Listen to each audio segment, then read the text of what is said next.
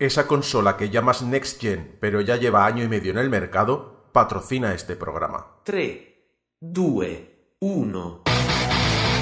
Game over.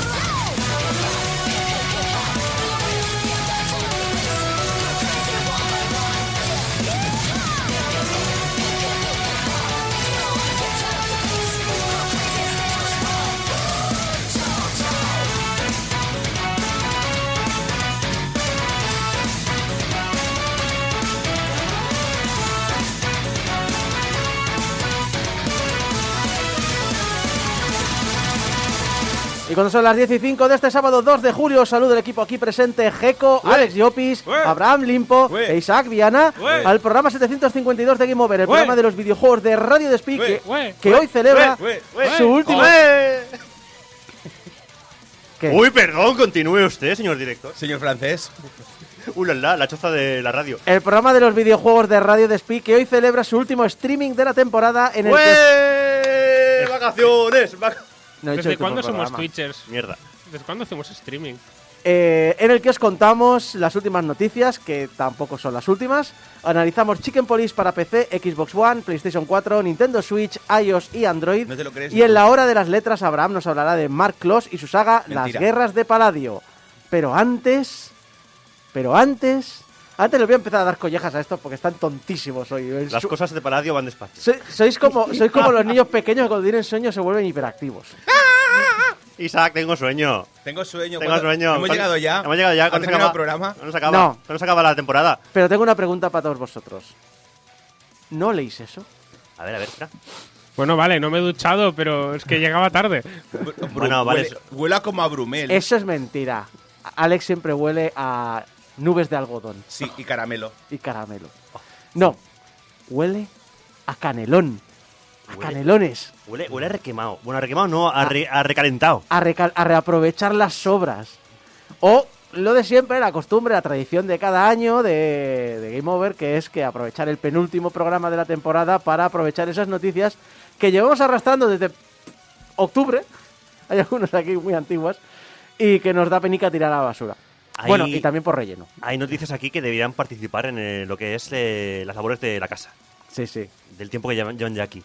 Exacto. Tampoco vamos a mentir, también es relleno. Sí. Es, no, es, es lo que hay. Canelones. Canelones como los de Kojima, que ha revelado que uno de sus proyectos cancelados. ¿Vamos a hablar eh, de Canelón de Kojima? Sí. Kojima Mm. tiene muchos canelones en el armario. El sabroso canelón de Kojima. Lo dicho, eh, Canelones, eh, pues Kojima dijo hace poco, hablando de, de la serie de Voice, pues eso, que tenía un título que ha dejado ahí como en suspenso, que era un título en donde cazábamos a superhéroes y estaba protagonizado probable- probablemente por Matt Mikkelsen. No es que diga yo probablemente siendo Kojima, sino porque lo ha dicho Kojima diciendo que probablemente eh, lo- el prota sería Mats. Porque por algún motivo está súper obsesionado con Mats. Bueno, esto pasa no? con muchos directores.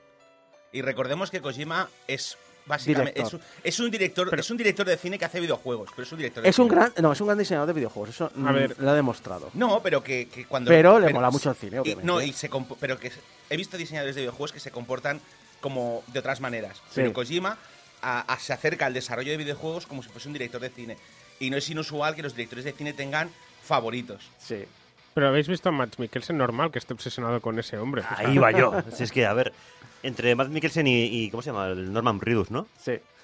Pues es, es que este hombre tiene unos fetiches muy Comprensibles. comprensibles. Dijo, entendibles. dijo que el, el proyecto lo ha puesto en pausa porque se puso a ver The Voice y aunque hay ciertas cosas que son diferentes, eh, el concepto era un poco similar. Entonces no quería tampoco empezar a, a mezclar conceptos y demás.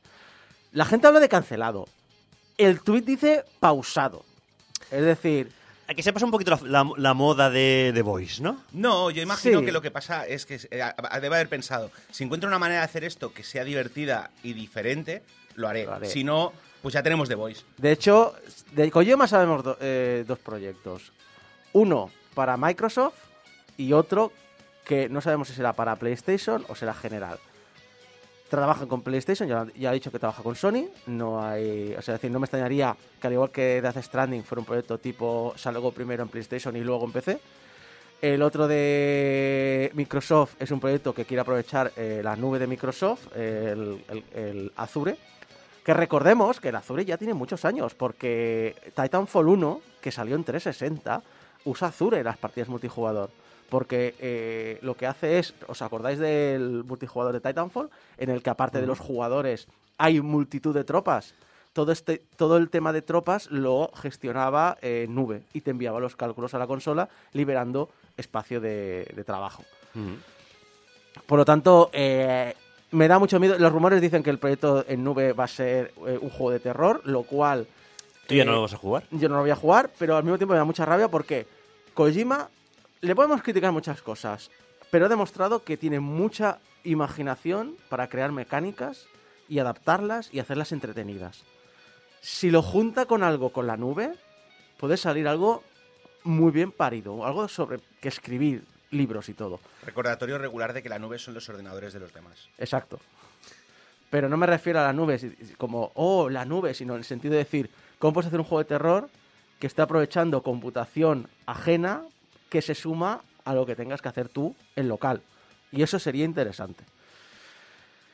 Y ahora, también os digo que hay mucha gente que no soporta a Kojima y le considera un gilipollas. Vaya. Yo digo que no. Bueno, a lo mejor sí, no le conozco personalmente, no voy a entrar en eso, pero sí sé y os puedo asegurar que el mundo está lleno de gilipollas, y eso lo sabemos. De hecho, si entráis a foros, si entráis en comentarios de las web más visitadas, Si entráis en Twitter, en Facebook, si pasáis, si paseáis por la calle y veis a un Sí. hooligan, Digamos que la gente que es gilipollas hace. mm, del gilipollismo su hace bandera. vemos su bandera y los ves venir. Exacto. O sea, ves y dices, mira, un gilipollas a 7 kilómetros de distancia, lo ves. Hay foros, hay foros enteros que se basan en ser gilipollas.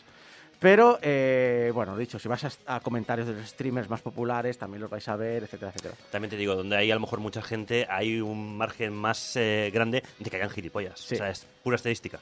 Pues eh, os voy a traer un par de ejemplos de gilipollas. Eh, esta semana Ron Gilbert ha tenido que hacer limpieza en su propio blog, de hecho. En sus palabras, desactivo los comentarios. La gente está siendo molesta y tengo que borrar comentarios con ataques personales. Es eh, el remake este que está haciendo. bueno, Sí, remake, el, eh, return, no es el una- Return to the Monkey Island. que no es un remake, es un juego más de la saga. Es un juego increíble y todo el equipo está muy orgulloso de él. Juégalo o no, pero no le estropees la diversión a los demás. No publicaré más sobre el juego. He perdido la diversión de compartir información. O, en palabras de Dominic Armato, la voz de Guy Bruce Tribute, Ujú. los comentarios eran un show de mierda y eso eran los que no había moderado. A ver, literal, he visto alguno de los comentarios y literalmente la gente estaba pidiéndole a Ron que se matase porque no le gustaban los gráficos del juego. En serio, chavales. ¿Qué cojones? Perdón, chavales, no creo. Porque yo, o sea, imagino que la gran mayoría de la gente... que Hombres de mediana edad. Son gente que ha jugado a los primeros y por tanto deben tener más o menos nuestra edad. Señores, ¿qué cojones os, Os pasa? pasan la puta cabeza. O sea, ¿qué coño os pasa? O sea, no es vuestro juego. Si queréis, os hacéis vuestro propio Monkey Island con casinos y furcias, como diría el señor Bender, ¿vale? Pero dejad tranquilo a quien quiera desarrollar el juego. Haced vuestro juego, pero no le deis, lo- o sea, pero no le digáis a una persona que se mate porque no os gustan los gráficos. A mí me da penita en el sentido de que, a ver, eh, Ron Gilbert dices, también ten en cuenta que cuando tú eres una personalidad pública, algo de esto te va a salpicar siempre, es, eh, es impepinable. Pero precisamente una persona que no es eh, conocida por su toxicidad como desarrollador, y de hecho es una persona bastante eh, cerrada, sino, o sea, no es muy comunicativa con sus proyectos. Y ahora que por fin se abre a contar un poco porque le mola lo que está haciendo, o sea, en el momento que se abre un poquito y que incluso tiene el, el blog y es la, la persona que, ha- que ha, que ha abierto el melón del Monkey Island, ahora está viendo otro melón que es el del que quiere hacer un Maniac lo iba a comentar, que estaban hablando de... Pero bueno, por partes, por partes. Oye, fulanito, ¿qué te parece un remake de bueno, Maniac? Fulanito, pues con el que hizo Maniac Mansion, Sí, el, el, primer, ma- eh, eh, más del primero, Del que le primero. tengo un cariño súper especial a ese, a ese primer Maniac Mansion. Y el otro le responde, Pues sí, yo creo que se hace en un par de meses. Sí, no, además, es en plan de sí, sí, no, lo, lo hacemos la, la misma historia, pero con diferentes puzzles, o sea, en plan de la, casi todos los puzzles hostia. diferentes, un personaje jugable nuevo, y es como, hostia, tío. o Mato, sea, mato, mato, sí, sí, mato, sí. mato, mato. Es como la primera gran aventura gráfica. Y que inviten a prácticamente. George- y que inviten a. Mansion. Bueno, que haga el motor. de hecho, Scum Mm, es ahí. script no sé qué utility for Mansion. Mansion. Sí, sí, sí, sí. Pero bueno, volviendo al tema este que nos ocupa, o sea, para una vez de que un desarrollador como Ron Gilbert, que además es un tío muy interesante que tiene muchas cosas que, que contar, se abre un poquito y le llueve esta cantidad de mierda que le ha llovido, es que claro, es para coger directamente y chapar el chiringuito, que es lo que ha hecho él. Sí, Pero la da verdad es que... Bueno, ya sabemos lo que es Internet. Sí, no, no, es chapar el chiringuito, es que joder, a los que tendría que chapar, los que tendrían que chapar el chiringuito son los otros. El hecho de que no hayan consecuencias para acosar, es decir, el hecho de que a ti te puedan dar cadena perpetua por matar a alguien, pero que no, no, pero que no haya absolutamente ninguna consecuencia por inducir al suicidio a alguien a través del acoso selec- se- co- eh, colectivo. ¿vale? Que no haya ni una sola consecuencia por acosar a alguien. Hmm. ¿Vale? Es un problema. Ujú. Porque esta gente, al no haber consecuencias, dicen, bueno, pues como no va a pasar nada si le digo que se muera, ¿sabes? Porque es que literalmente los mensajes que he visto eran así. Pero es que además es, es por un motivo ridículo, que es porque no te gusta el estilo gráfico que ha elegido el autor del juego para su juego. O sea, no para, no para tu, tu, yo qué sé, tus cosas, no, no, para su juego que es de él. Sí. Y además que te digo una cosa que tampoco, es- o sea, a mí personalmente me gusta, pero bueno, es una cuestión de gustos, te puede gustar o no. Pero es que si no te gusta, Pues no te lo compres. No te lo compras y punto. No Apa- tiene más. Aparte, el juego no ha salido. No, no. y- y- Esperemos a que salga. Esperamos a que salga. Y además que pueden pasar muchas cosas, o sea, todavía está en proceso de preproducción, No sé. ni siquiera, no están, no sé, es que Me, puede, me- pone puede cambiar tanto. todo esto. Sí, sí. Claro que por descontado, si eres mujer lo tienes aún peor. Eh, Estelle Tigani, eh, productora de cinemáticas de God of War Ragnarok, tuvo que comentar en Twitter. Consejo profesional. Enviarme fotopollas preguntando la fecha de salida de God of War Ragnarok no va a lograr, ciertamente, que revele la fecha de lanzamiento. Para la, para gente que lo está haciendo, ¿os ha funcionado alguna vez esto? Es que... Es que... O sea, es que ni siquiera le veo sentido. Es decir, de hecho, Cory Barlog, el director del juego original, retuiteó el mensaje de su productora citando el siguiente texto. Estáis de puta broma. No puedo creer que tenga que deciros esto. Pero no enviéis putas fotopollas a nadie de este equipo o de esta industria en general. Están dejándose el culo para que algunos de vosotros podráis disfrutar. Mostrad un poco de jodido respeto. Por cierto, nota personal.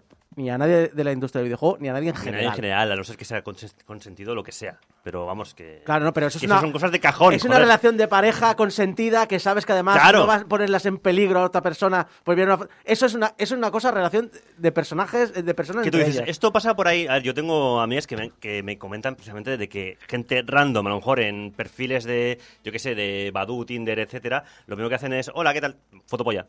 Yo es que nunca he entendido el sentido. Eso no te funciona. Es que es, es de lógica. O sea, te, de- te tienen que faltar neuronas para pensar que si envías una polla, automáticamente. Ya está, es todo Ya está. hecho. No sé. es- Yo- pero, pero- Hay un proceso lógico ahí que, que de- se ha que se perdido. nos escapa, no sé. Mira, Sí, sí. yo hay una cosa, los hombres tenemos muchos atractivos. La polla no es la parte más atractiva del cuerpo. Son- es divertida, pero no es la parte más atractiva del cuerpo. ¿Qué- ¿Quién piensa, voy a pasar esto y va a ser un, o sea, Supongo que gente que ha visto mucho cine porno. Sí, que solo se alimenta, o sea, Pero es que, no, no, no, no. Me niego a creer que alguien que vea cine porno y la neurona no llegue para pensar, me parece muy bien, pero esto es porno y va dedicado a esto. No es real, no es la vida real. Es que me niego a creerlo. ¿Estamos ana- analizando el proceso mental de alguien que envía una fotopolla random por internet? Mira, a toda la gente que se dedica a ser tóxica por los loles, os dejo vuestro himno oficial cantado por el niño del ukelele. Eres gilipollas, eres gilipollas, eres gili, gili, gili, gili, gili, po, po, po, po. eres gilipollas, eres gilipollas, eres gili, gili, gili, gili, gili, po, po, po, po. No veas los Beatles, los Beatles como están, ¿no? Sí. Lion dice en el chat, hola Gaven, ¿cuándo sale Live 3 y tres eh, berenjenas? yo he de decir que alguien quiere Lejotitas. mandarme fotopollas que sean fotos de gallinas haciendo cosas cookies, sí. Por Sí. favor. Yo quiero fotoganso. Ahí También te sí digo que a yo lo que la- mejor triunfas También te conmigo, digo ¿eh? yo que las gallinas son muy hijas de puta, ¿eh? Sí. Que soy desde hace Pero años... esa, falta gratuita a las, galli- a las gallinas. Que sepas que, en general los animales son bastante... Ofendiendo colectivos en Game Over también. En las general gallinas. la- los animales son bastante hijos de puta. que sepas que las gallinas es lo más parecido que veremos en nuestra vida a un velociraptor. Eso también es verdad. Oye, un, un Untitled Goose Game, pero con gallinas, o sea, una secuela protagonizada por gallinas estaría muy bien. Son animales muy sociables. Bueno, de sí, necesitan vivir en, en- en comunidad. Eh, bueno, eh, lo dicho, él o la usuaria Lana Luz en Reddit, no sé si es chico o chica, eh, es un o una gran fan de League of Legends. Participa a menudo en su subreddit y la última de sus publicaciones ha sido una crítica bastante pormenorizada de todos los eventos de LOL.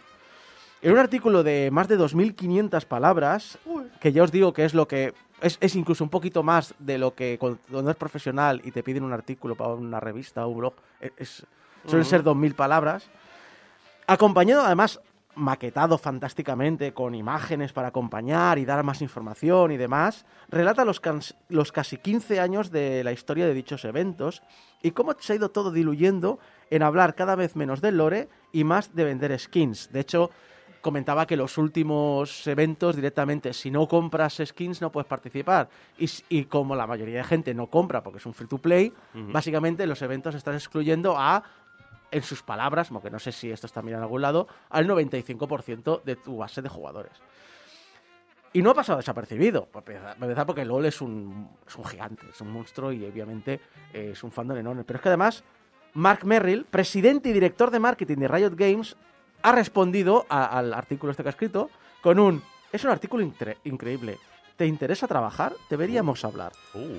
Que no sé yo si Nalanus tiene ahora un puesto en Riot o un espacio reservado en el fondo del río Yangtze. Está durmiendo con los peces. Exacto. Ya, si sabemos algo, ya os lo diremos. Yo con esto me doy cuenta de una cosa. Siempre hablamos de los niños rata del LOL y no sé qué. El juego tiene más de 15 años. Es 2009, me parece. No llega a 15, pero estamos cerca. O sea, estamos hablando de que ya no son niños rata la gente que... O sea, la gente que se ha criado con este juego ya tiene una edad. A ver, si miras eh, Twitch ahora mismo, y no te digo ya no- España o, o América y tal. Claro, eh, la gente que está viendo, no te voy a decir la gente que, porque hay mucha gente de 25, 30, 35, que, incluso 40, 45, que es profesional de, de streamer. Pero la gente que lo está viendo, que suelen ser ya pues 15, 18, 20 años, para ellos, eh, LOL, eh, Call of Duty, pero Call of Duty el, el- el multijugador, no el Ujú, Warzone. ujú. Y demás, son juegos que jugaban en su infancia. Son juegos de cuando e- ellos eran niños. Porque todo eso de los niños rata, esa fama viene del 2000, es- eh, cuando empezó la 360, el 2007, cuando empezamos por primera vez a que masivamente los jugadores de consola tuviéramos un micrófono, tuviéramos una conexión online y estuviéramos jugando todos y hablando entre todos. Y fue cuando salió Niño Rata. Eso fue hace tres generaciones, eso hace más de 15 años, realmente. Al respecto de lo que has dicho tú, Alex, que sepas que me ha hecho mucha gracia saber que la gente, cuando yo venía a la radio, hace muchos años, trabajaba en un cibercafé. Sí. Hace como 15 años. No, 20. eh, No, eh, 15, 15 o 17 años. Más porque estamos hablando de la época. Que fue cuando salió el Half-Life 2. Sí, estamos hablando de Predum 3. Sí. Vale, eh, me, ha, me ha reso- me ha sorprendido gratamente ver que algunos de, de los chavales que jugaban allí ahora están sacando videojuegos. De hecho, eh, hace poco uno de los. Uno de los. Comillas, comillas, porque en realidad era una persona maravillosa. Niños rata que jugaban por allí. eh, ha sacado. Ha, terminado su Kickstarter con éxito del juego Axolot. Ah, ah, sí, lo he visto. Aca- Acaxolot. ¿Sabes los axolotes? Sí, sí. Con una o sea, K. Con una creo, que he visto imágenes o Sí, algo. sí, lo he visto, lo he visto. Sí, es bastante pues, popular. pues este chaval estaba en el. Al menos uno, uno de los del equipo, porque creo que es un equipo relativamente grande. Era uno de los que estaba en el cibercafé, que jugaban al WoW y que jugaban al Counter-Strike. Y, el, Counter Counter-Strike pre-Global Offensive, ¿eh? Pre, pre-global Cuando era un offensive. mod. Sí, sí. Eh, así que, sí, sí, sí, toda esa gente, eh, pues eso, Mm. que, que me, me- me alegra gratamente decir que algunos de estos evolucionan muy positivamente. Sí, sí. Y segundo, eh, Riot, una de las cosas que estaba haciendo, que lleva haciendo hace unos años, lo que pasa es que creo que la pandemia le bloqueó un poco esto. Era que quería, de hecho, a profundizar más en el lore. Mm. Y eh, lo que hizo es que en vez de concentrar el lore en League of Legends, Sí. en el juego en sí, lo que ha hecho es sacar la parte del lore en videojuegos separados. Contactó con, inde- con eh, eh, productoras independientes para que hiciesen eh, juegos basados en WoW, en el, perdón, en el LOL, pero con énfasis en la historia y no en la. en- o sea, con énfasis en desarrollar la historia. Y de hecho, de esta iniciativa también salió Arcane. Y Valo- eh, bueno, y de hecho, Valorant, que es uno de los juegos ahora mismo más populares, es del universo LOL. Es decir, realmente sí. se Valorant, el que era tipo también Hearthstone, que no me recuerdo el nombre, que también se puso muy de moda en Twitch no hace tanto. No recuerdo cuál era. Ah, es que yo tampoco me acuerdo el nombre, pero bueno, es seguro que la gente Que Valorant se ha siga- comido. El Sí. resto, el resto de proyectos del, del universo LoL se os ha comido Valorant por algún motivo.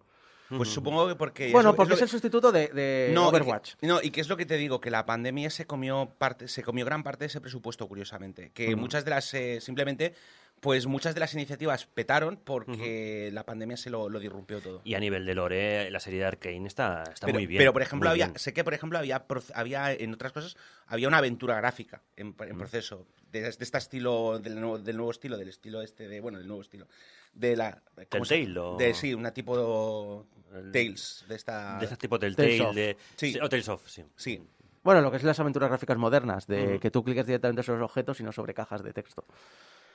Sí, bueno, pues es, es un poco lo, lo- lo que ha ocurrido, no sé. Esperemos que le vaya bien a la chica, al chico o chica esta.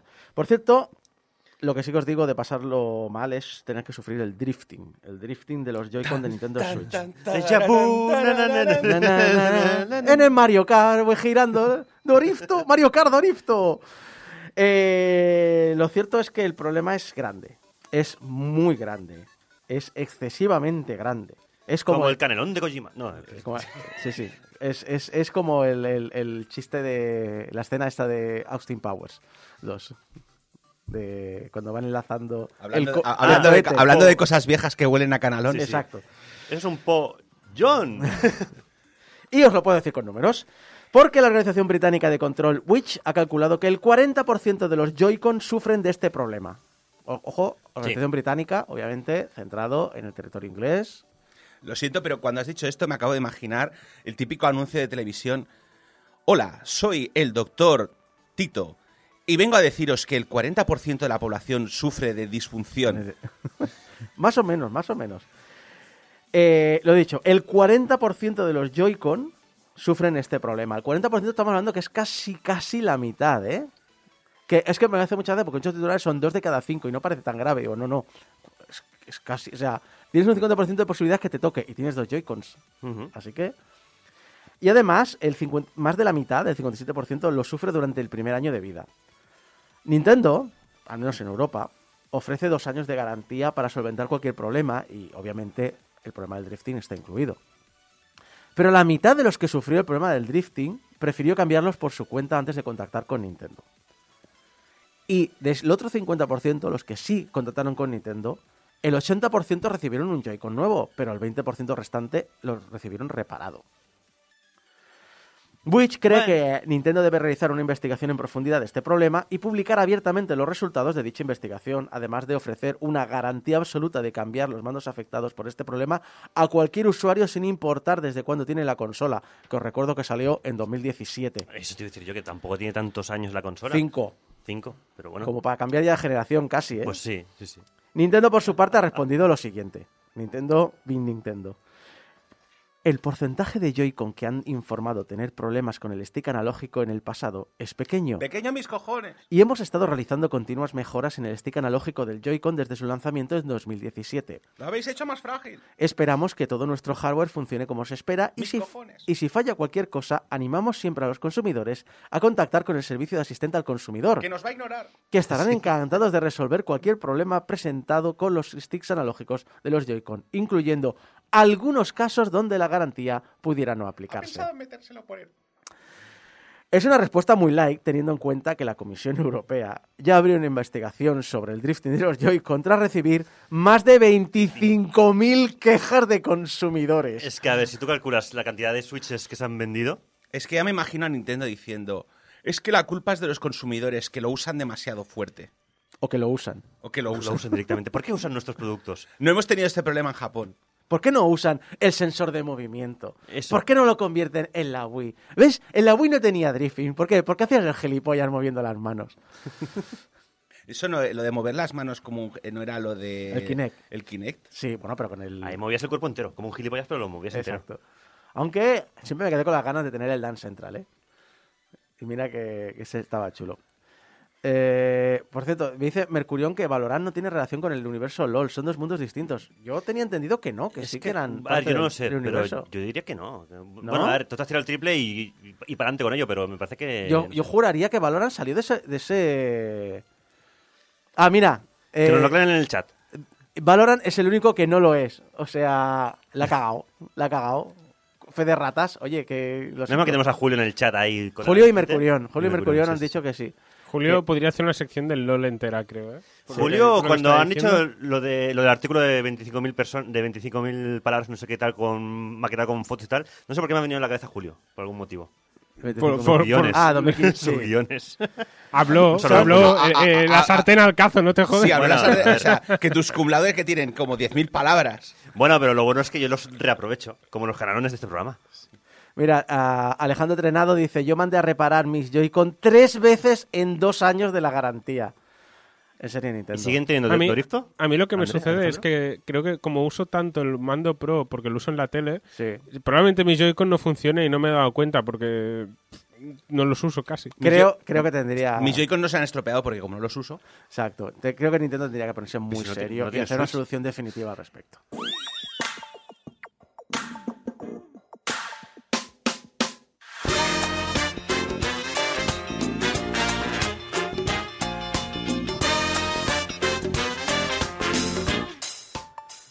Entramos ya, empezamos ya a pisar un poquito de del queso de este por encima gratinado. El requesón. Exacto, la noticia está de las Joy-Con ya llevaba un par de semanas en el guion.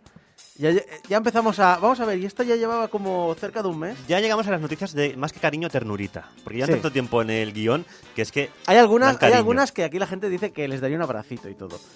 Sega ha anunciado por sorpresa una Mega Drive Mini 2, la venganza. La verganza. El retorno.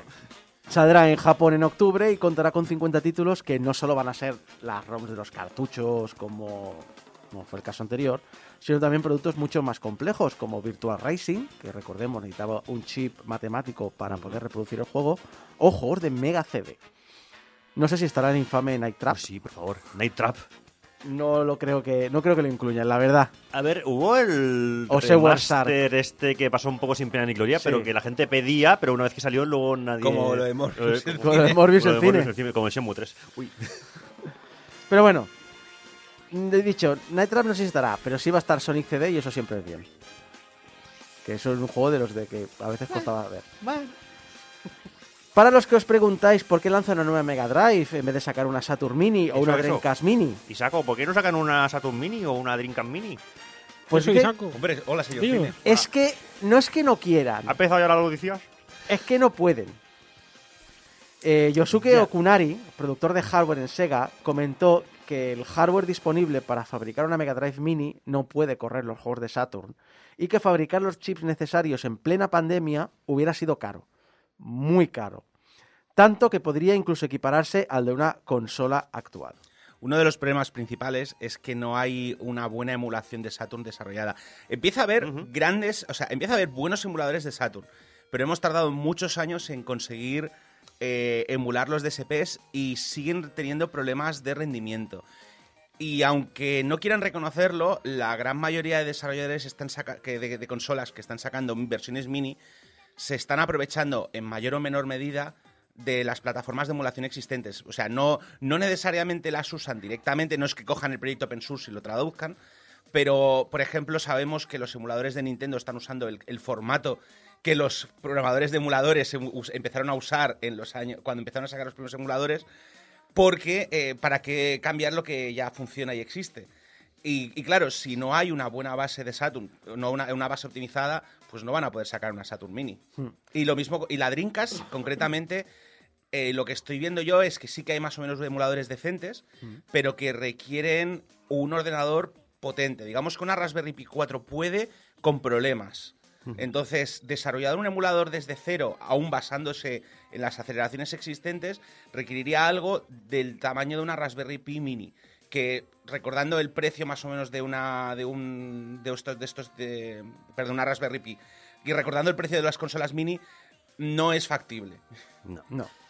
Porque al, al final lo que te gusta es, aparte que pueda emularla, que sea la consola en pequeñito. O sea, lo que es el- la carcasa, el, Iba a decir el mueble, pero el mueble no, el mueble es de arcade. No, pero el- sí que sea la consola, pero en pequeñito y tal. Entonces, eso también supongo que tiene su, su, su coste de, De hecho- producción y de hecho, no, es, para- como- no es fácil. La para la primera Mega Drive Mini, eh, solo para Japón, sacaron unos, eh, unos accesorios que eran el Mega CD1 Ujú. y, eh, y- 32X. y el tren- y creo que el 32X, sí. Y podías hacer la torre Eh, esa de, de- de- no, el Mega del CD1 infierno. Mega CD2, no me acuerdo. Pero sí, podías hacer la torre. No, el 1, el 1. Era El, el que era, el que era cuadrado, el, que era rectangular y Sí. se ponía debajo de la El consola. asunto es, eran puramente estéticos. No, Ujú. no tenía ninguna funcionalidad. Pero, y esto lo hicieron adrede porque lo sabían, si tú cogías y los desmontabas, dentro habían dejado un cartoncito pues con un CD y una placa de circuitos. rollo de, eh, eh, te, te venía ahí el regalito. Ajá.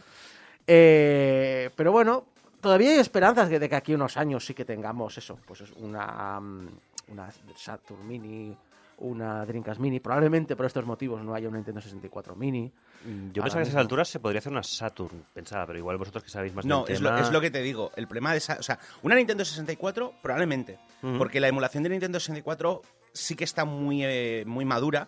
Y Nintendo además tiene un, un emulador propio. Que, que el problema sería portarlo a una plataforma más económica. Porque el gran problema ahora mismo es la limitación de que requiere. O sea, todas estas consolas requieren aceleración 3D.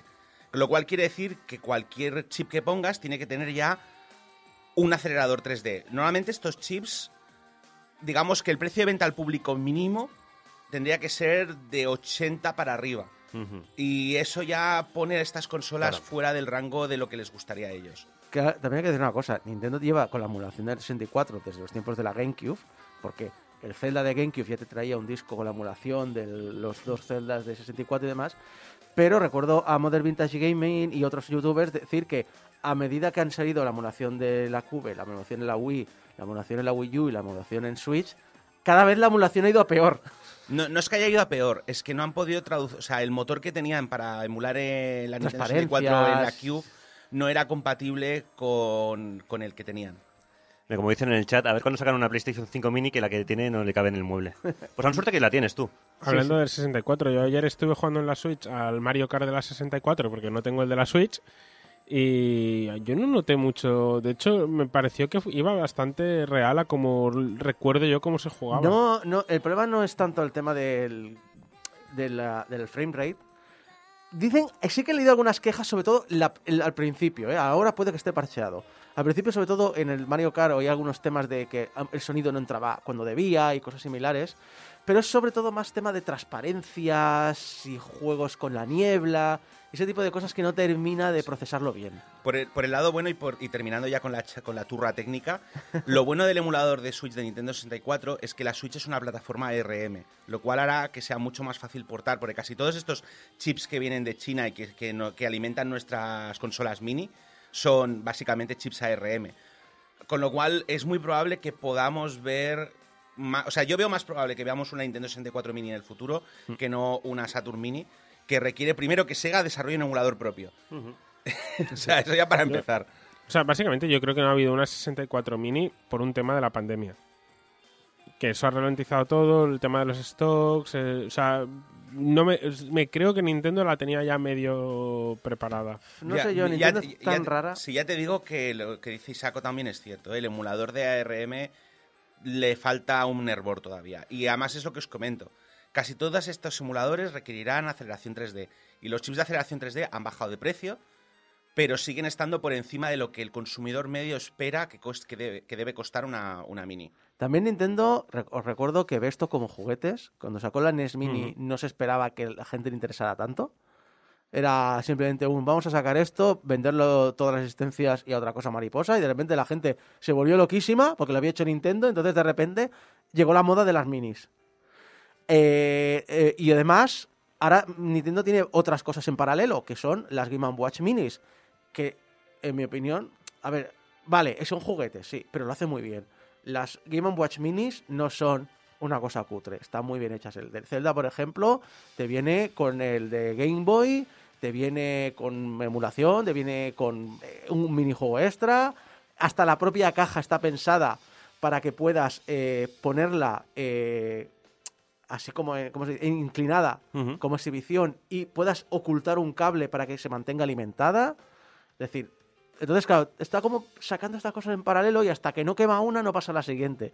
En parte, puede, pandemia y demás, son cosas que, sí, que, afectan, pero también creo que está esperando a que la gente se aburra de la Game Watch de Zelda para sacar el siguiente juguetito que queramos ir, a comprar todos como locos. Bueno, a ver si Sega se anima y ya que dice que no hace una de estas porque es como hacer una consola directamente, a ver si hace una Dreamcast, una Dreamcast 2. Ahora, también te digo, es que saldría muy caro hacer una, una Dreamcast o una, o una Saturn Mini, pero, pero, y esto sí que es noticia de esta semana, eh, para la Mega Drive Mini 2, aparte, va a salir el Cyber Stick, que es un mando para la consola, un un mando, un joystick. ¿De hockey? O- Casi, casi. Es un joystick enorme con una palanca de estas como los eh, como las simulaciones de los simuladores de Ah, vuelo. sí, como... Sí, vale. Sí. Eh, que pues eso te permite más inversión en juegos como Afterburner, que vendrán en- aquí en la Mega Drive Mini 2. Vale casi el doble que la Mega Drive Mini 2. Ya, qué? pero el coste de desarrollo del Cyberstick será probablemente mucho más bajo. Probablemente, aunque dicen, dicen, estamos cogiendo las técnicas de fabricación de los 90, las hemos estudiado. Es decir, plástico barato, Mm, No tiene por qué. ¿No? No, de hecho, los, lo que pasa es, los Cybersticks estos habitualmente solían estar reforzados con aluminio. O sea, solían tener un centro de aluminio con micro switches y, y sí, la parte de fuera obviamente era plástico. Pero de hecho el plástico barato es más una cosa de hoy en día. Tenemos la idea esta de que el plástico era malo, porque claro, vemos estas consolas o sea, Amarillearse. amarillearse y además el plástico con el tiempo se hace más frágil, con lo cual tenemos la idea esta de que, joder, es que casi todas las consolas que tengo de este estilo o los, están agrietadas, pero es que el plástico con el tiempo se degrada. Pero vosotros lo veis como una cosa que se va a vender mucho. No, no, no, No, yo- no, no, por eso lo venden sí. aparte y lo venden Ya, ya, al doble. Es decir, no, eh, no es un Lo buen- veo muy, no es- muy concreto esto, ver, muy particular. Eh, no es un buen baremo traducir los precios. Y muy porque, japonés, muy porque, japonés, no inclu- exacto. porque primero, los niveles de vida son. ¿Puedo? Sí, perdón. No. No es un buen. No es un ¿Qué, buen, qué- qué es no es un ¿Un buen programa de baremo. radio en el que respetamos el turno de palabra de los demás? ¡Que os calléis! No es un buen baremo traducir directamente. temporada. No es un buen baremo traducir directamente los precios, niveles, diferentes niveles diferentes de vida, diferentes impuestos, diferentes leyes. Eh, hay que asumar las tasas de importación, de aduanas, de permisos de venta, etcétera, etcétera. Pero el equivalente de la Mega Drive Mini 2 son 71 euros. Por lo tanto, estamos hablando de cerca de 150 euros extras por el Cyberstick. Entonces es una cosa tan, tan, tan de fanático, aunque en el fondo las minis son un poco de fanático, que obviamente ahí no van a ir a pérdida. Seguro que nadie ya lo tiene. Pues te da el Cyberstick original. Nai, Nai, amigo del programa, gran seguero, mejor persona. Hace un tiempo que os hablamos cómo el gobierno español había creado una biblioteca del videojuego, y esto te interesa porque precisamente la última vez que lo hablamos estabas tú y propusiste lo que voy a comentar ahora. Al igual que pasa con el cine, la idea es crear un lugar donde siempre existe una copia física de cada producto, pero nos preguntábamos, hombre, si esto era posible hacerlo realidad con el tema videojuegos. Pues parece ser que sí, porque ahora sabemos que la ley que entra en vigor el, el 2 de enero de 2023 exigirá a cualquier videojuego que se edite en España que reciba una copia a catalogar y, almacenar en las oficinas de la Biblioteca Nacional. Y cuando digo que se edite no me refiero a que sea un juego español o que tenga un productor español, que salga en el territorio nacional. Si sale a la venta en España, y recordemos, Europa, si sale a la venta en Europa, en 99% de las veces saldrá oficialmente el producto en España, estará obligado a entregar una copia. Si el juego sale en formato físico, o tiene una copia en formato físico, es muy fácil. Es entregar una copia del mismo. Pero ¿qué ocurre para todos aquellos títulos que solo dispongan formato digital?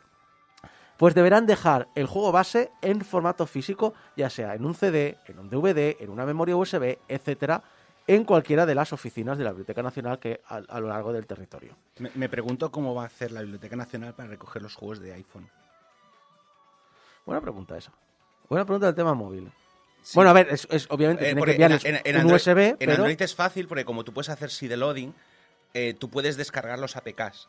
Sí. Pero en iPhone, que es un formato propietario, que el sistema está encriptado y que Apple evidentemente no quiere que suelte prenda, el desarrollador debe entre, o sea, debería compilar una copia de debug específicamente para poder entregar el juego. Sa- ¿Sabes lo que ocurre? Que si se trata de juegos de PC o consola, son mercados mucho más regulados y mucho más controlados y por lo tanto es relativamente fácil que un publisher tenga en su proceso automático de hacer una compilación en un, en un- en un stick USB y, la- y llevarlo. Pero en, pero en, en, eh, en, eh, en móvil sí que es cierto que en la gran mayoría es un eh, campo anárquico. Acabo de imaginarme yendo a la Biblioteca Nacional a pedir una copia. Por favor, ¿tiene usted una copia de Fart Simulator? Es el, el famoso juego de iPhone en el que usted podía pulsar un botón y que sonase un sonoro pedo. Pues sí, pues sí. Eh, eso sí, no es necesario que dicha copia esté actualizada, así que parches, DLCs, todo eso queda fuera de la legislación. Solo una copia del juego base. Que en el caso de Tony Hawk, eh, aquel, el Tony Hawk 5, significa que solo, solo guardarían el tutorial, porque es lo que sacaron en el disco. El juego completo no, salió, no estaba en el disco. Mi duda existencial es. Aquí ya entramos en el debate de diferenciamos los DLCs como. O sea, porque hay DLCs que son prácticamente cambiar el juego o añadir mm, partes, o sea, juegos nuevos. Aquí entraríamos en un debate bastante. Ya, pero no, la idea es el juego base. Más que nada, eh, también lo entiendo porque todo, prácticamente todos los juegos, incluso los de un jugador, eh, reciben parches constantemente, reciben ampliaciones, reciben pequeñas mejoras. Y hoy día el diseño de vi- videojuegos está ya muy pensado para que. mm, a ver, mm, cada vez más no se puede, incluso los juegos de un jugador no pueden vivir del día de lanzamiento. Entonces, ¿qué se hace mucho? La campaña de que tú sales el juego, pero durante los siguientes meses vas a ir sacando mejoras y pequeñas ampliaciones que lo mantengan relativamente popular. Y que entonces cada vez que salga un parche de estos, nuevas personas estén jugando, por lo tanto, amigos de esas personas dirán, ah, ese juego que me contaste, me lo voy a comprar ahora. Bueno, A ver, que el tema es un sitio, o sea, la idea es un sitio donde están todos los juegos catalogados que van saliendo al mercado. Tampoco es que tengas la copia al 100% No, claro. jugable con todos los DLCs, expansiones, o sea, no, no, es simplemente un tema de, con- bueno, más que de control, no, de catalogación. Bueno, igual que, que en la antigua Alejandría había la biblioteca donde estaban todos los libros, había una copia en teoría de cualquier manuscrito creo, que, escrito. creo que más le- leyenda Vale. que otra cosa, pero... Sí, es más leyenda que otra cosa, pero es bonito, ¿vale? Eh, tener algo así. Es decir, un sitio donde está documentado y además tienes una copia, aunque sea de la base, de todo videojuego que ha pisado el, ter- el territorio español. por ejemplo. Exacto. Sí que es cierto que obviamente esto no va a hacer que el 100% de videojuegos queden preservados, pero oye, si em- empujamos el porcentaje hacia arriba, oye, Pero ayudará bastante. ayudará bastante. A mí me parece una ley interesante, pero que se ha quedado rápidamente obsoleta. O Por sea, juegos como servicio y demás. eh, porque yo me o sea, me he mirado un poco el borrador y hay cosas que no incorpora. Y, o sea, hay cosas que no contempla. Y entiendo por qué. Porque hay cosas ahí de copyright que son muy chungas y tal. Pero si es un juego online, no incluye que, des- que depositen una copia del servidor, del código del servidor. Con lo cual no puedes recuperar el juego aunque tengas Sí. una copia. Si eh, no, no contempla, no contempla con certeza cómo se, cómo se tiene que, o sea, cómo se depositan los juegos móviles. Eh, no contempla, eh, pues eso, que los parches a lo mejor cambien la funcionalidad del juego de tal manera que sea injugable eh, una versión en una versión moderna.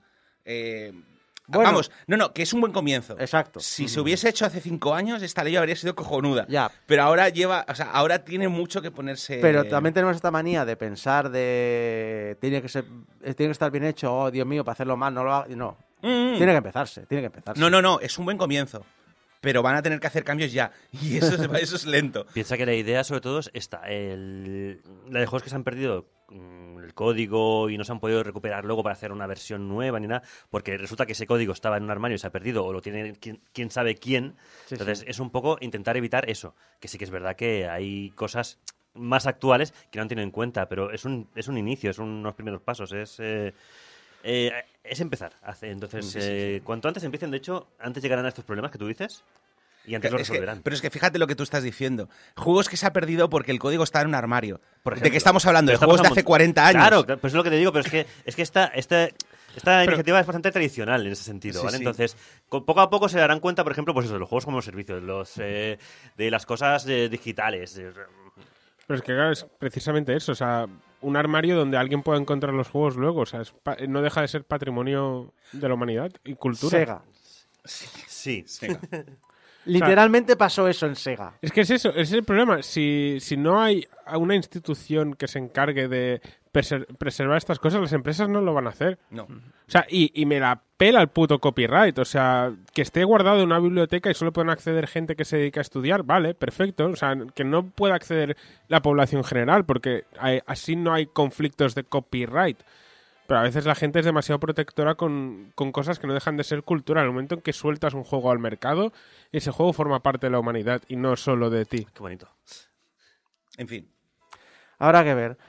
Lo que también está empezando ahora, y las empresas están fijando muchísimo, es el mercado de Oriente Medio. Está creciendo mucho. Y últimamente hemos estado hablando de las inversiones de Arabia Saudí en el mundo del videojuego. La última de todas, que no la sabíamos, era la del grupo Embracer. El grupo este, pues, sabéis que últimamente está siendo muy a la moda porque es- precisamente todo el mundo dice, ¿quiénes son estos? Hostias, lo que tienen.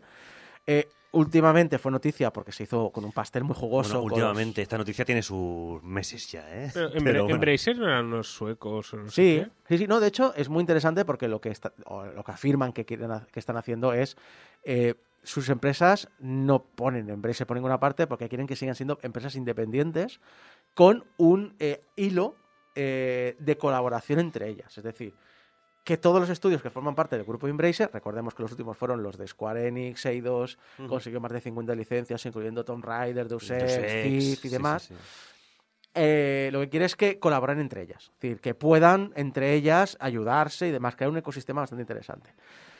El asunto es que, bueno, eh, eh, Arabia Saudí ha invertido en Embracer.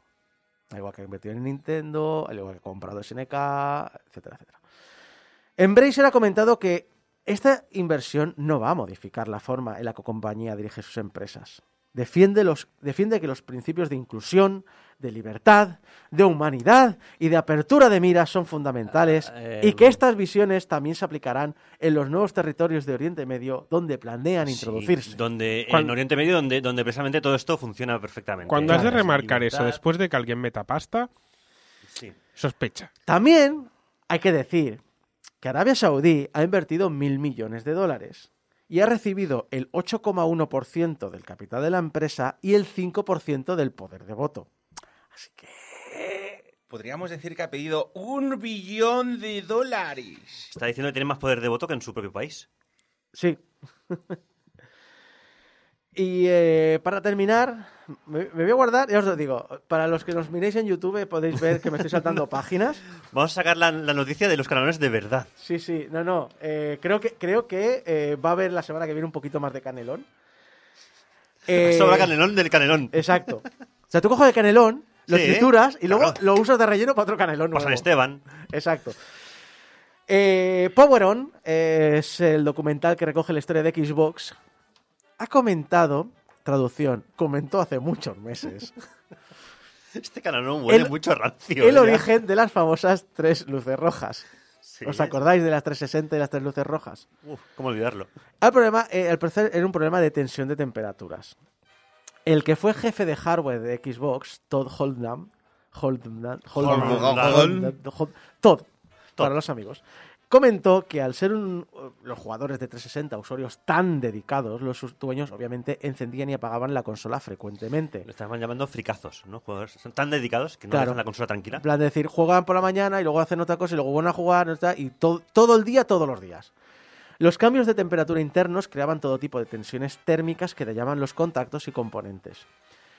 Peter Moore, que durante esta no época... lo digas dos veces más. ¿no? que durante esta época era jefe de la marca, comentó que los costes de reparación y las pérdidas de futuras ventas le costaron a Microsoft unos 1.150 millones de dólares. Que recordemos una cosa, venían de la primera Xbox, que vendió, en mi opinión, mejor de lo que todo el mundo esperaba, pero Ma- Microsoft cuando comenzó no era el gigante del videojuego que conocemos ahora. Seguía siendo como en Microsoft, pero está Nintendo y PlayStation. La 360 consiguió algo que nadie esperaba. Steve Ballmer eh, se encargó de dar a la división de Xbox los fondos necesarios para mantenerla a flote. No, Es que yo no pongo en duda que si no hubiese vendido como vendió la 360, la- las tres luces habrían matado el proyecto. Totalmente. Fue unos... No, no, y, bueno, Steve Ballmer tuvo una fe completa en aquel momento en el, en el producto y, y que se volcaron. Y recordemos además, tú lo sabrás, Abraham, que todavía colgaba mucho el fantasma de que hace Microsoft metiéndose en el hardware. De todas maneras, también hay que recordar que este problema era un problema endémico de la industria. Tiene que ver, no es un problema solamente de temperatura. La gente se pone mucho, es que fue un mal diseño. No. Eh, hubo un desarrollo, o sea, se desarrolló un nuevo tipo de chip, el Flip Chip Bulk Grid Array, que básicamente consiste en que directamente el propio chip de la... Antiguamente, tú tenías, cuando terminabas de hacer el, el- el- el- el cristalito pequeño que va en medio del chip, este se ataba con hilos de oro a, a los pins.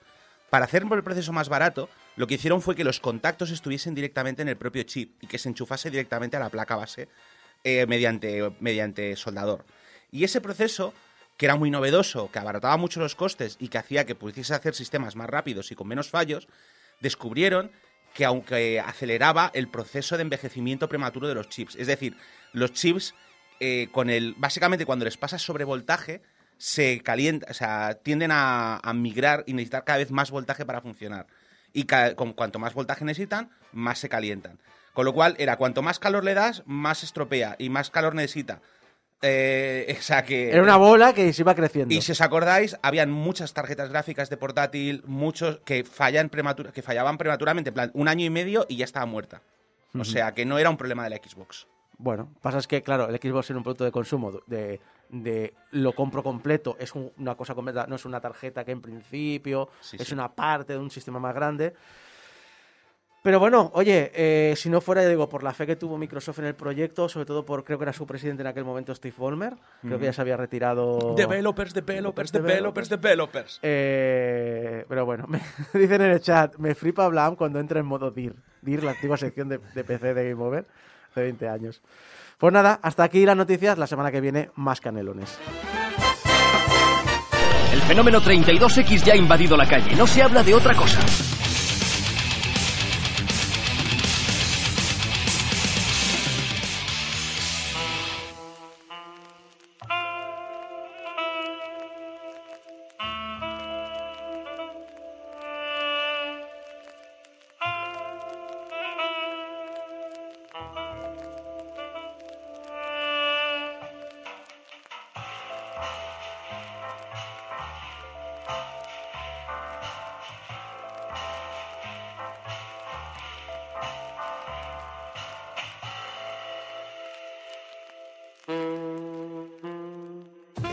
Es la noche de fin de año y todos los animales están sacando sus instintos primarios en una velada que como siempre será muy movida. Pero no para nuestro protagonista, Sonny Federland, un policía suspendido que tan solo cuenta los días que le quedan para su jubilación y planea recibir el año nuevo bebiendo whisky barato y fumando cigarrillos arrugados. Hasta que encontró a alguien en su viejo cuartucho, una chica joven, frágil como una cervatilla, que le dio una carta y le pidió ayuda. Y ahí se lió todo. Una dama, una dama fatal, peligrosa y sensual como una gata. El jefe de la mafia, una rata escurridiza. Y el antiguo compañero de patrulla que, en los tiempos en los que trabajaban juntos, eran los gallos de corral en la policía de Clawville. La, poli- la prensa les rodeaba cual gaviotas buscando una exclusiva. Las mujeres les admiraban y les escribían novelas sobre sus hazañas. Ahora solo queda rencor, odio y una cojera provocada cuando su compañero le disparó, y con razón, con su arma. Y a pesar de que el sabueso que dirige la estación de policía no les soporta y les metería en prisión si se oliera algo, ambos van a vivir una de sus mayores aventuras de la vida. Con violencia, asesinatos, secretos de familia y una amenaza a la chica más deseada y peligrosa de la ciudad.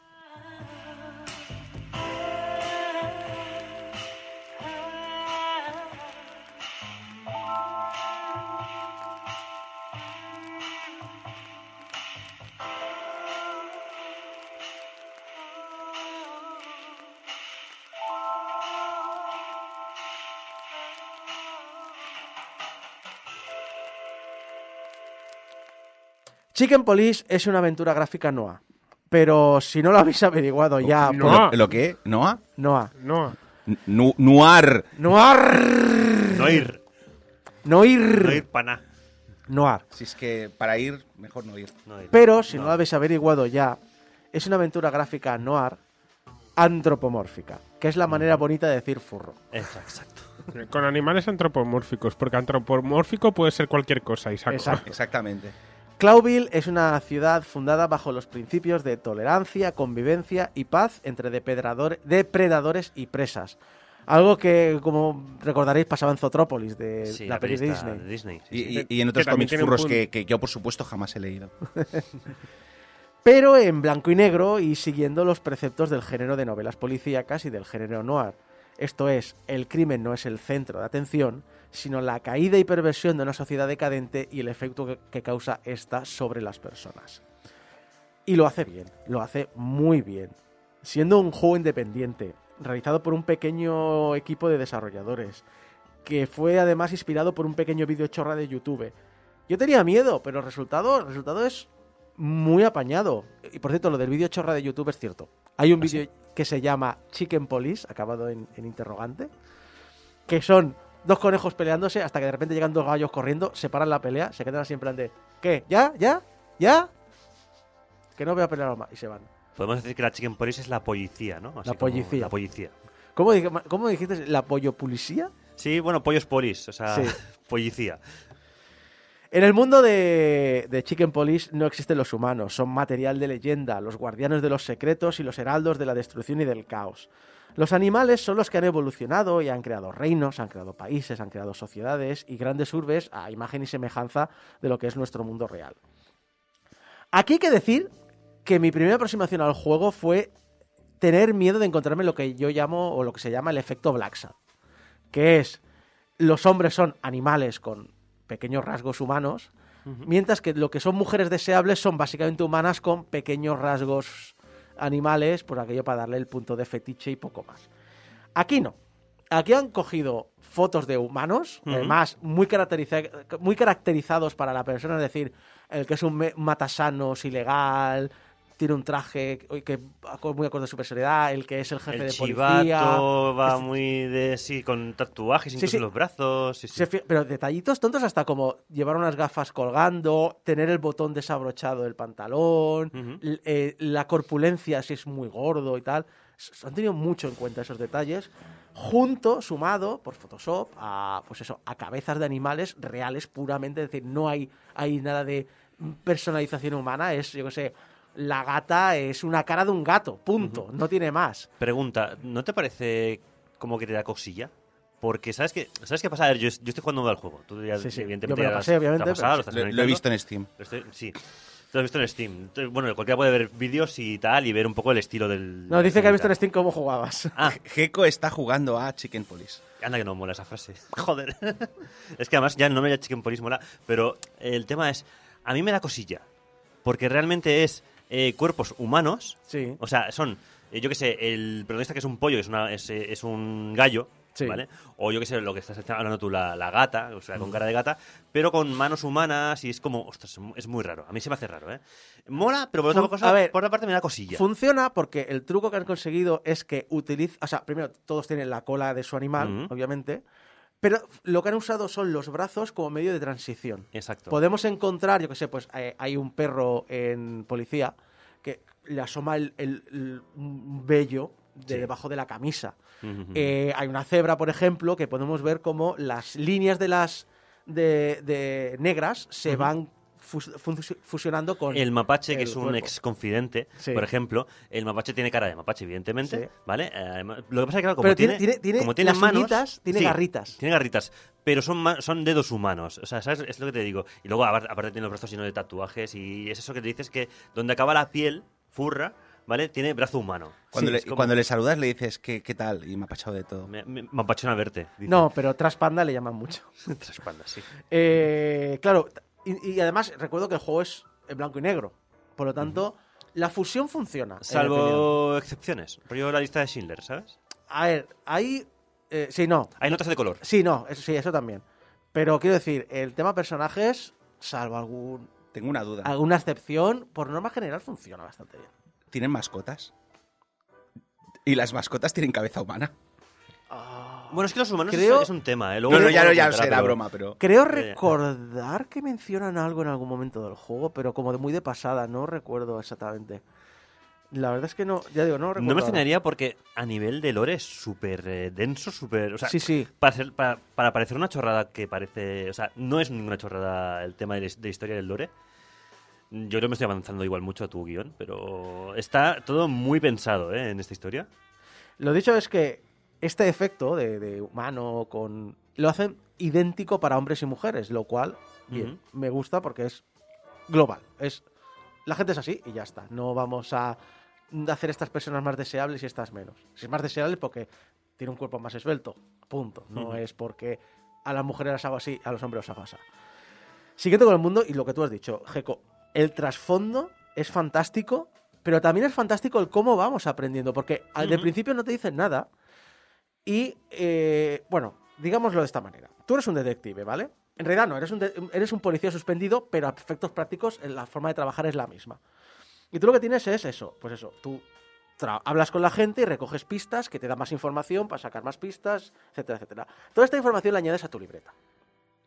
Tu libreta, cada vez que averiguamos o hablamos sobre algún tema importante, el juego va apuntando en la libreta pistas o datos eh, de cada perfil o da- datos de la historia del mundo y descripciones de los lugares que, que tenemos que visitar. Y claro, con la coña esta, cada vez que se hace una mención a algún evento de la historia del mundo, la gran guerra de la carne, eh, el Mm. gran incendio de Clouville, eh, el reino de Aviria, no sé qué, te aparece un pequeño resumen del lore del mundo y de su historia. ¿Cómo se llama eh, los que son rusos pero no son rusos? Eh, hostia, se me ha ido el nombre del reino.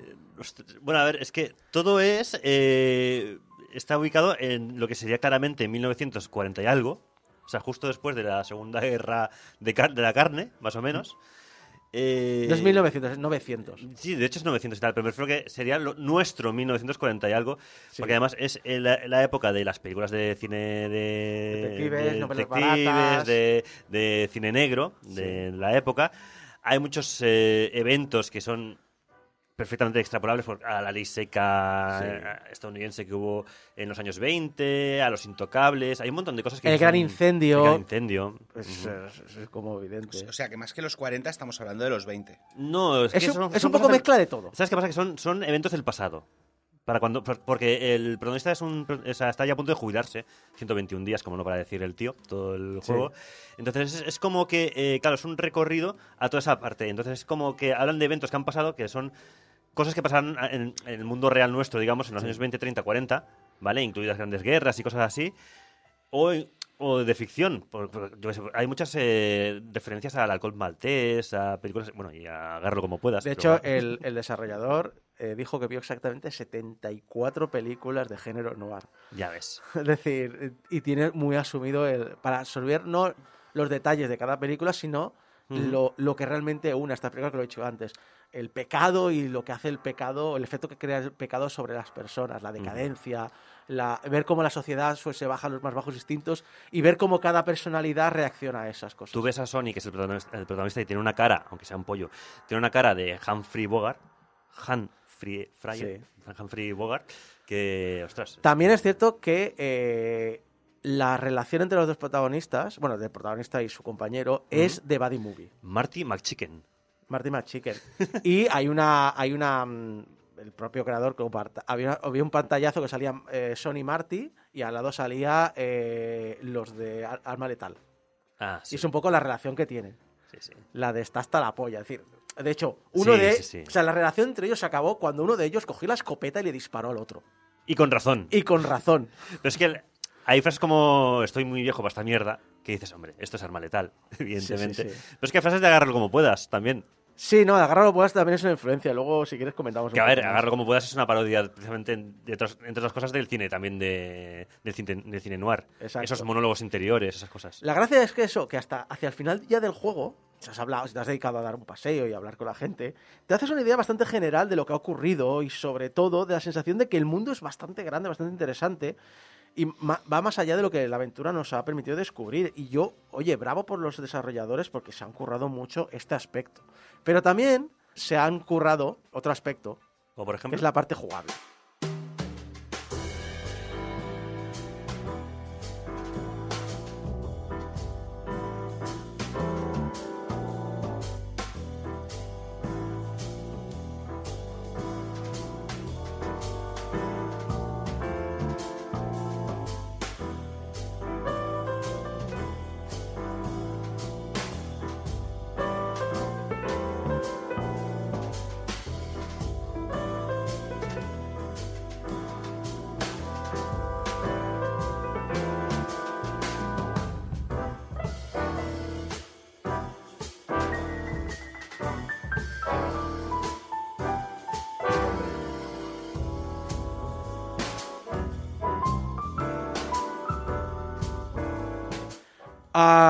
Mira, eh, precisamente Lion dice, en este universo llamar a alguien gallina como sinónimo de cobarde sería racista. Mm, Gallina en, en exactamente no lo comentan.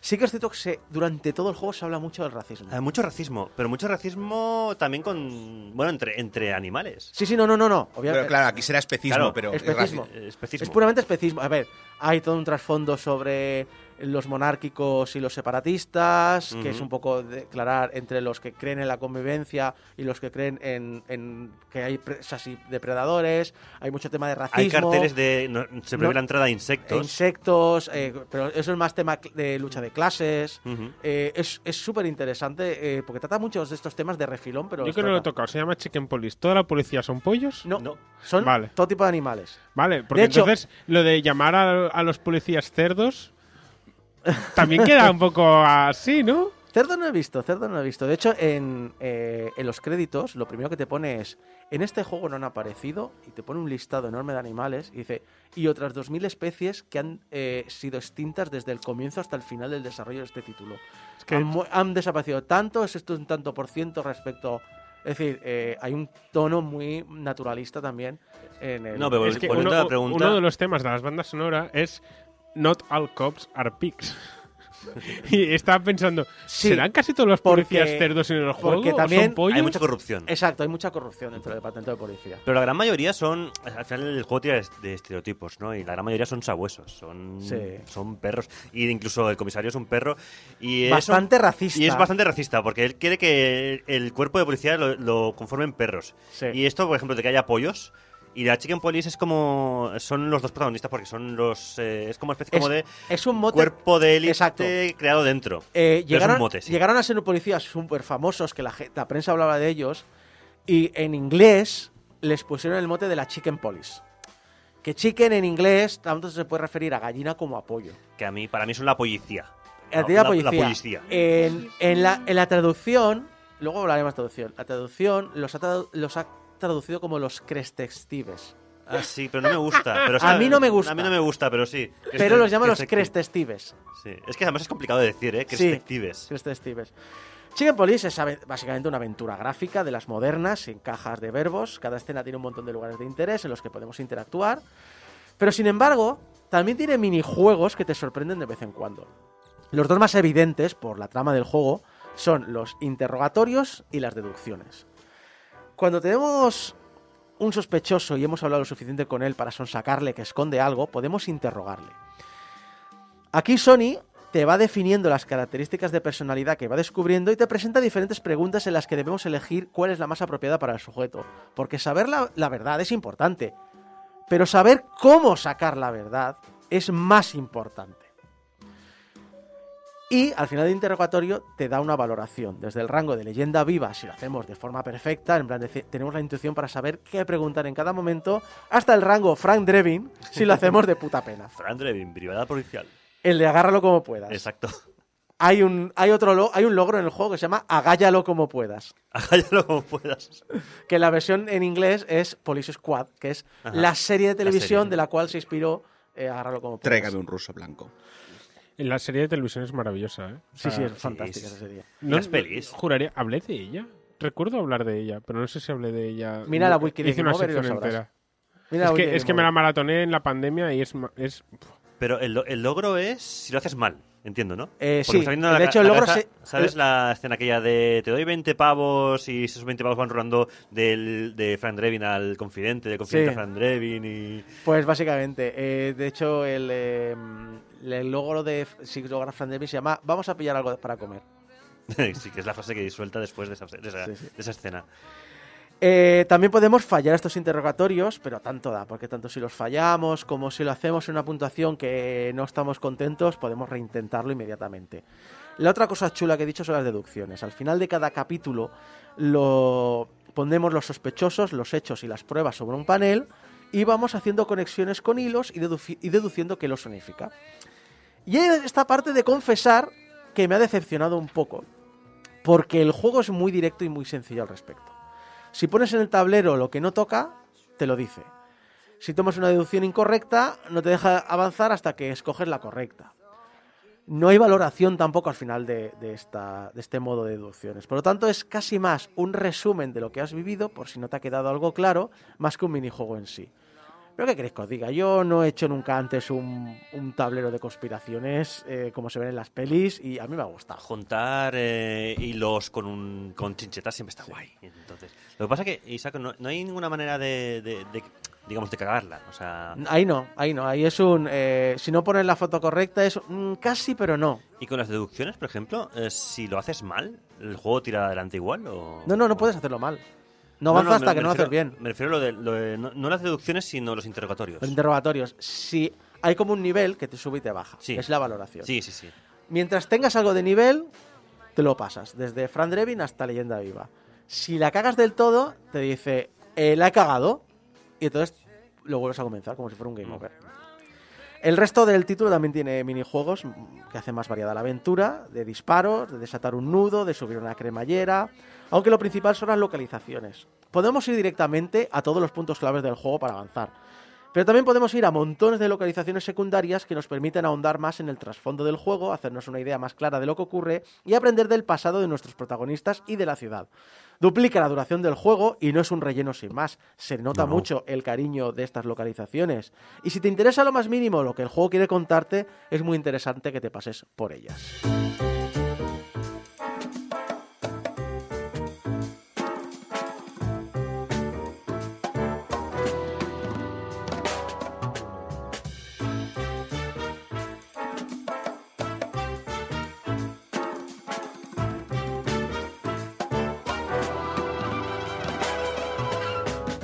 Como podéis suponer, una aventura gráfica, especialmente una que tiene que dejar transmitir mucho trasfondo, tiene texto. Mucho texto y también voces. Las voces están completamente en inglés, pero afortunadamente los textos están en un castellano bastante bueno.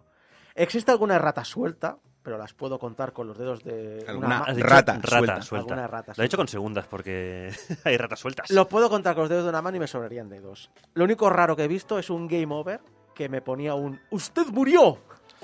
Sin abrir el- la admiración y todo. Pero esto solo ocurre en un par de lugares puntuales del juego y sospecho que fuera algún añadido de última hora que lo tradujeron con el Google Translator en vez de pasar por la traducción profesional que ha pasado el resto del juego. Por norma general, está muy bien. Y además, si sabéis inglés, os daréis cuenta que hay veces que en inglés hacen juegos de palabras Sí, que no sí, están sí. en castellano porque son intraducibles, pero lo compensan con juegos de palabras en español que no están en la versión en inglés, como, la Como, foto por que me ejemplo, esta noche. La famosa frase que repiten un montón de veces de que te la pique un pollo. Exacto. Que se la dicen uno al otro, de los dos protagonistas. Gráficamente también destaca, porque aunque es un juego 2D, no es puramente 2D. Los personajes tienen ligeras animaciones y están realizadas eh, rompiendo los montajes fotográficos y animándolos como texturas en Unity. El efecto es que los personajes sí tienen animaciones limitadas, pero al mismo tiempo tienen cierta vida. Notas cómo respiran o cómo hacen ciertos movimientos. En mi opinión eh, personal, eh, también eh, el, el problema que hay es que el juego está en blanco y negro con ciertos detalles de color para dar contraste, pero mi opinión personal sobre estos detalles es que no están, o sea, son demasiado irrelevantes para lo que me esperaba. Yo quería ver en estos detalles de color que eran los, el camino, la forma de, de sacar eh, a nuestro protagonista del pozo de depresión en el que se haya metido, pero al final es un poquito como, mira, queda bonito, aquí le pongo un detalle de color. Mm, podría haber sido mejor aprovechado.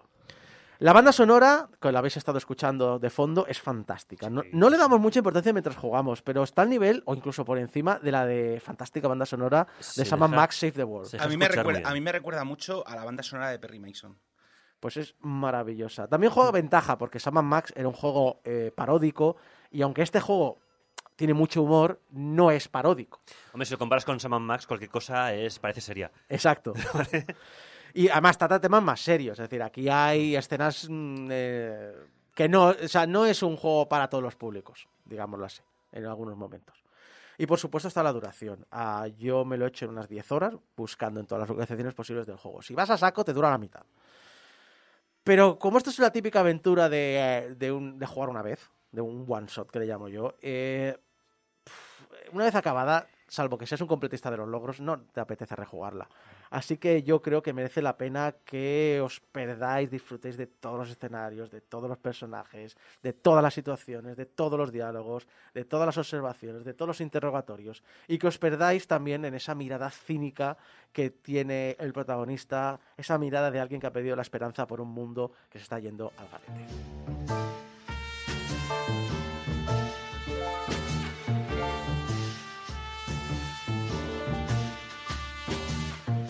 Chicken Police me ha sorprendido y me ha encantado. Me ha sorprendido porque tras ver el tráiler tan solo quería jugarlo para echarme unas risas. De hecho, creo que lo, no sé si lo compartí contigo, con Saeva, no sé. Le, Compartí el tráiler en plan de, ¿qué es esto?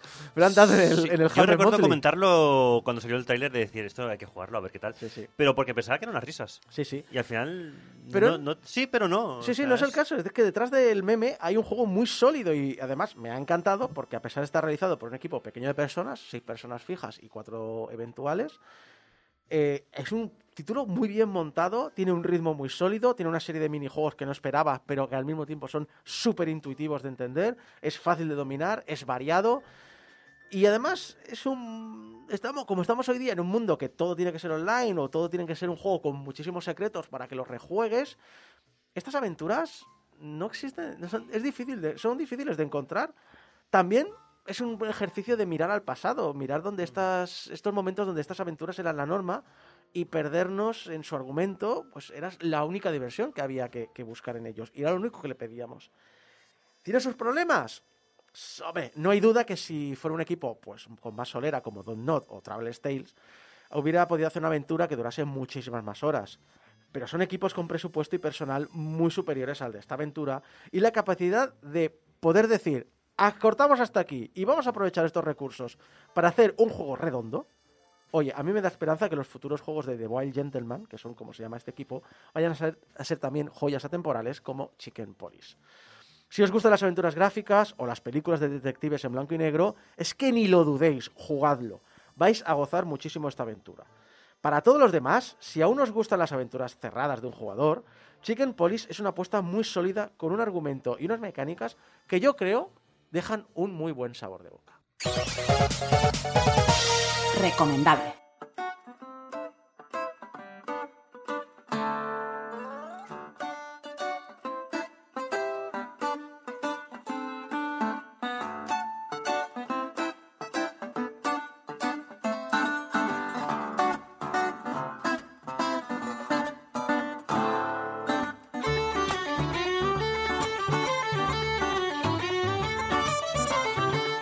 Es la hora de las letras y como cada más o menos seis semanas, más o menos, estáis alternando de Maritu, eh, viene Abraham Limpo a hablarnos de autores y géneros. Bueno, el género de esta semana no es nuevo, porque esta, esta oh, temporada... qué bonito, hoy, hoy ya hasta me pones con apellido y todo.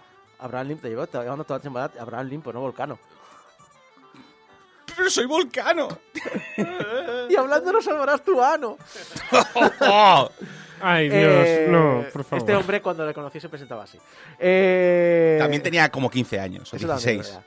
Eh, lo dicho, la hora de las letras. Has estado toda la temporada eh, presentándonos géneros literarios relativamente recientes o no tan conocidos en Occidente, porque no voy a decir que el género de la de la, de la ¿Y se cae?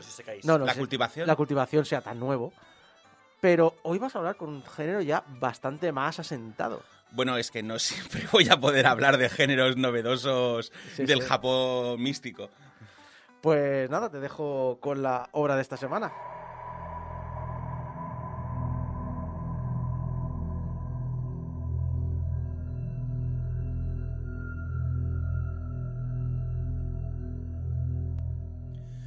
Teníais el planeta más rico del sistema, el más grande, el único consuelo capaz de soportar las agrisemillas de la vieja tierra, dijo. Pero eso no era suficiente, ¿no? La oficial se dio la vuelta para mirarle. Empezasteis esta guerra. No teníais derecho a Oceana, y teníamos todo el derecho a echaros. Teníais todos los planetas aliados en contra vuestra, y aún así tuvisteis que atrincheraros ahí. Nadie creía que empezaríais a disparar por vuestra vieja colonia, pero lo hicisteis, y aquí estamos.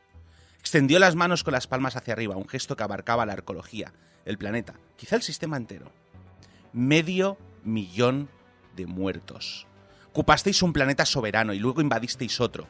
mas tuvisteis esa picadora de carne que fue la guerra, a pesar de que no podíais ganar, no con el resto de nosotros en contra vuestra. Miro la pantalla de su Comtat de nuevo. Mayor Aiden Robinson, repitió, 42 años de edad. Dice aquí que se alistó en el 906. Esos son 17 años de servicio. Puso el Comtab en la mesa de nuevo y cruzó sus manos sobre este. Dígame, Mayor Robertson, ha dado 17 años de su vida al bando perdedor, al servicio de una nación que no existe. ¿Mereció la pena?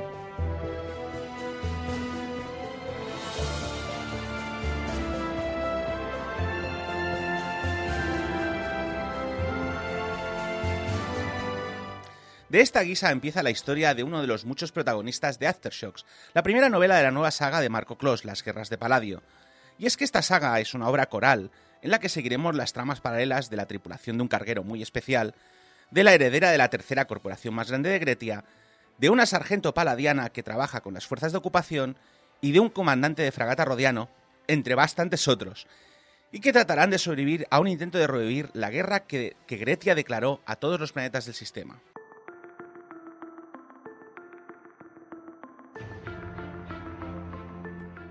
La novela de la que vamos a hablar hoy es una novela del género de la ciencia ficción bélica. Y la ciencia ficción bélica, como Isaco nos adelantaba antes, es un género que no solo es antiguo, sino que además ha sido relativamente popular desde que se creó a principios del siglo XX.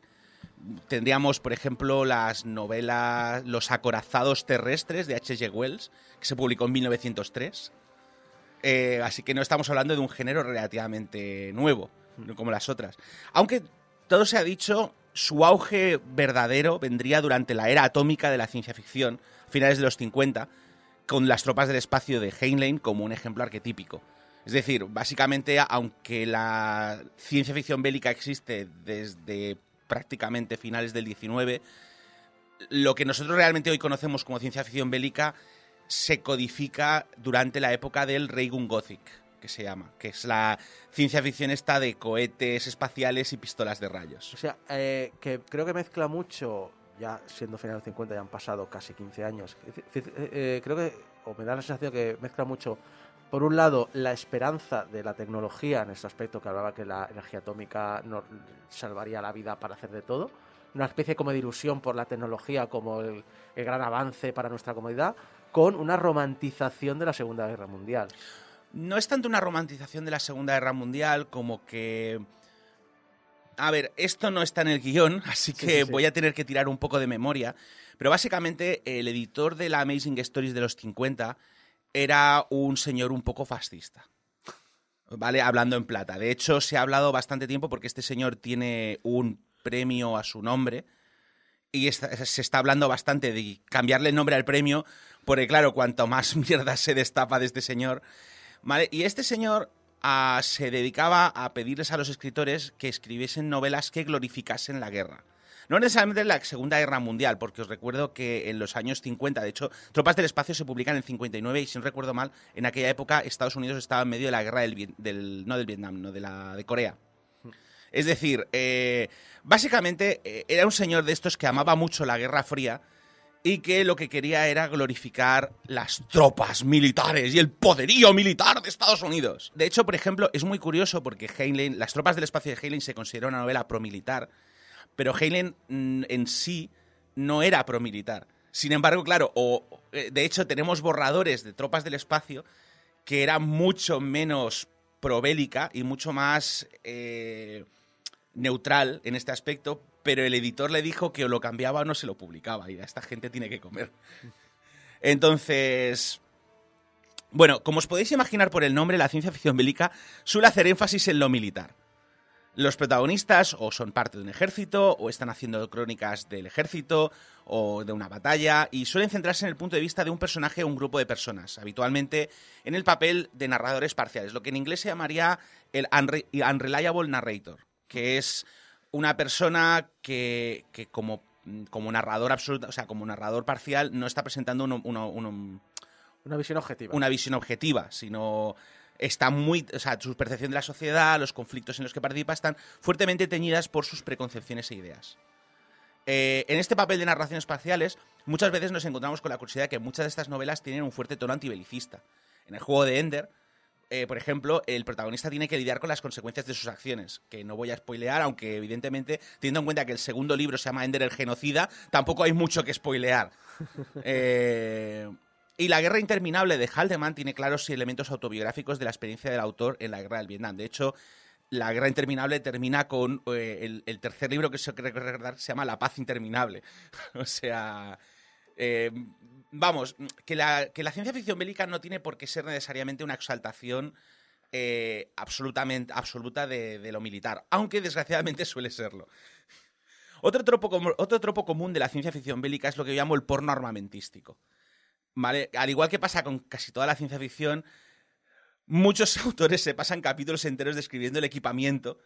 En este caso sería el equipamiento de los soldados, en plan los tanques, las armas, la... pero parágrafos y parágrafos, en plan de sí, a, a lo porque- Tolkien, vamos. porque este fusil tiene proyectiles autopropulsados automáticos con sistema de guiado inteligente. Y tú dices, ¿todo esto es necesario para la trama? Sí, sí, sí que lo es. Pero bueno, es, es, Tienes que vivirlo para o- sentirlo. Os tiene que gustar este tipo de cosas, si no, eh, lo pasaréis mal. De hecho, eh, yo suelo hablar del equipamiento militar de estas novelas como un personaje más. Y si encima el equipo tiene conciencia, como en el Rock Trooper de Dave Gibbons, que es un cómic de AD2000 en el que el protagonista mete a los cerebros de tres soldados en su fusil de asalto, su mochila y su casco. Eh, pues obviamente directamente son los protagonistas. Más recientemente, de todas maneras, este género ha visto algunos eh, retruecos interesantes, como la saga de Justicia Auxiliar. La saga de Justicia Muy buena. muy buena. Aunque la novela se sienta a caballo entre la sci-fi bélica y la space opera con toques añejos. De hecho, tú la lees y recuerda muchísimo a las novelas de los 50 al principio. Pero también explora esos temas que ya sabes que yo suelo mencionar mucho, como el transhumanismo, la concepción de género, qué representa ser una inteligencia artificial. eh, ya sabes, esas cosas que a mí me ponen. Sí, o sea, el pequeño detalle es la manera que tiene de, conectar las tramas justicia auxiliar y, el punto de vista de, de la le, cosa prota De hecho, técnicamente... sí, es la sí. porque se identifica como la, creo, pero Sí. claro, no tiene género. No, de tal, hecho, identifican como la a todos los personajes, porque se supone que el idioma no tiene género. Lo cual es divertido porque, claro, tienes personajes que claramente son masculinos, pero los llaman la. Está muy bien escrita esa novela. O sea, y en inglés, eh, fue dura de leer en inglés, ¿eh? porque me la leí en inglés. La traducción no sé cómo estar, pero de- debió ser muy complicada. La traducción es interesante, aunque se pierden algunas cosas porque el lenguaje español tiene géneros determinantes que traicionan un poco. traicionan un poco la ambigüedad del inglés. Vale, Perdón por interrumpir. No, no, es estúpido. O sea, es, para eso están estas cosas. Es para. Justamente, pues, si, hay- si queréis añadir algo sobre la ciencia ficción bélica, es el momento. Porque ahora voy a hablar del libro.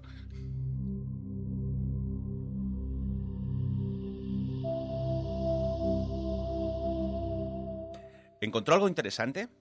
Creo que sí. La mayoría de estas cosas escapan a mi área de especialización, así que me gustaría que Mailer o el teniente Sharp le echasen un vistazo cuando vuelvan del permiso. Pero creo que quien fuese que hizo esto lo tenía planeado desde el minuto cero y nosotros interpretamos nuestro papel al pie de la letra. ¿Acaso está insinuando que quería que escapásemos de sus mans? Eh, No digo que quisiesen que escapásemos, probablemente les habría encantado que sus mans nos reventasen, pero no creo que fuese su objetivo principal. Bosworth amplió una de las pantallas y la giró para que Dunstan pudiese ver el contenido. Eh, mire, voy a sobreponer los trazados. Estos somos nosotros en el momento que detectamos el lanzamiento, a 81 clics de distancia. Fíjese cómo aparece muy brevemente en el trazado cuando nos disparan. Ah, tuvieron que abrir sus compuertas o claro, e interfirió con su camuflaje por unos segundos. Dunstan expandió la imagen de la matriz visual de estribor hasta que el brillo de los misiles antinave enemigos se empezaron a pixelar a medida que la magnificación sobrepasaba la resolución de la imagen. Detrás de los dos misiles había una forma indistinta, una sombra de una sombra, los reflejos de unos ángulos que no deberían haber estado ahí si eso fuese el espacio vacío que pretendía ser.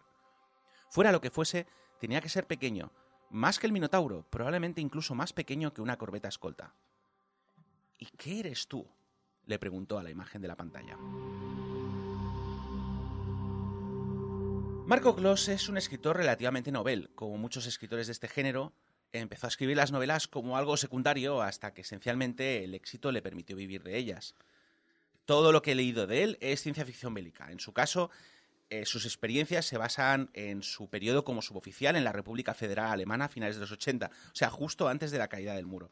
Habitualmente, la gran mayoría de escritores que he visto que escriben ciencia ficción bélica en inglés suelen ser escritores americanos que han vivido Alguna de las guerras. la guerra de Irak, principalmente. O- pero bueno, en su portafolio tiene dos sagas de novelas. Frontlines, que empezó a publicarse en 2013 y que, si no me equivoco, terminará con Centers of Gravity, que se publica a finales de este agosto y ya le tengo ganas. Y Las Guerras de Paladio, que empezó a publicar en 2019. La Centers of Gravity básicamente es la invas- eh, los humanos han establecido colonias en el espacio, los alienígenas, una, una raza alienígena, pero completamente alienígena, invade, empieza a invadir las colonias exteriores y los humanos no pueden hacer nada por evitarlo. De hecho, se pasan ocho libros, de los cuales seis es dar palos de ciego hasta que encuentran algo que empieza a funcionar.